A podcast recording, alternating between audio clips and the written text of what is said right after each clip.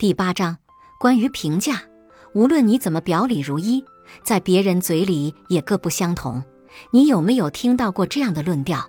第一次来这么奢华的地方，你不要表现的大惊小怪的，不然别人会看不起你的。你这么有钱，才捐这么点儿，你就不担心别人笑话吗？你老老实实的嫁人不好吗？都三十好几的人了，这不是诚心让别人看笑话吗？这些所谓的别人的看法，不过是他本人对你的看法。他只是想营造一种大家都这样，就你是个异类的气氛，以此来胁迫你就范。那么，人会在什么情况下真的做到不在乎别人的看法呢？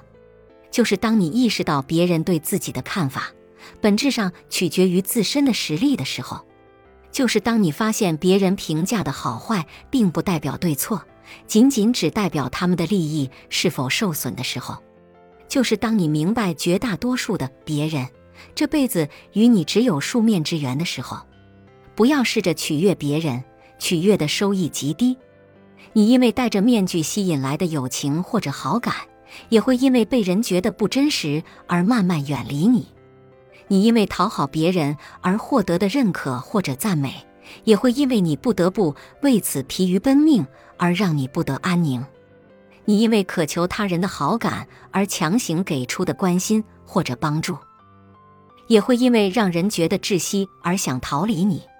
到最后，去讨好别人的是你，辛苦的是你，被嫌弃的还是你。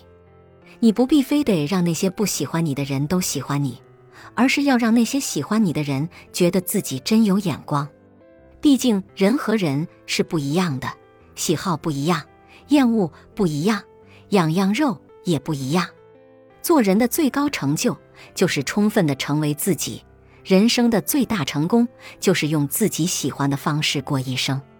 当你开始真正的做自己，你会从自我怀疑转向喜欢自己，从渴望被关注转向好好走自己的路。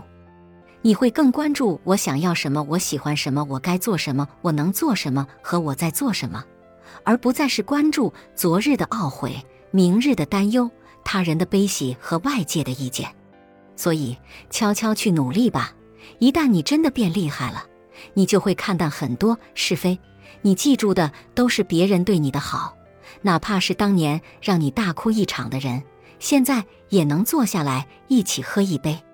最后读一首《当世界年纪还小的时候》里的小诗吧。洋葱、萝卜和番茄不相信世界上有南瓜这个东西，他们以为那只是空想。南瓜默默不说话，它只是继续成长。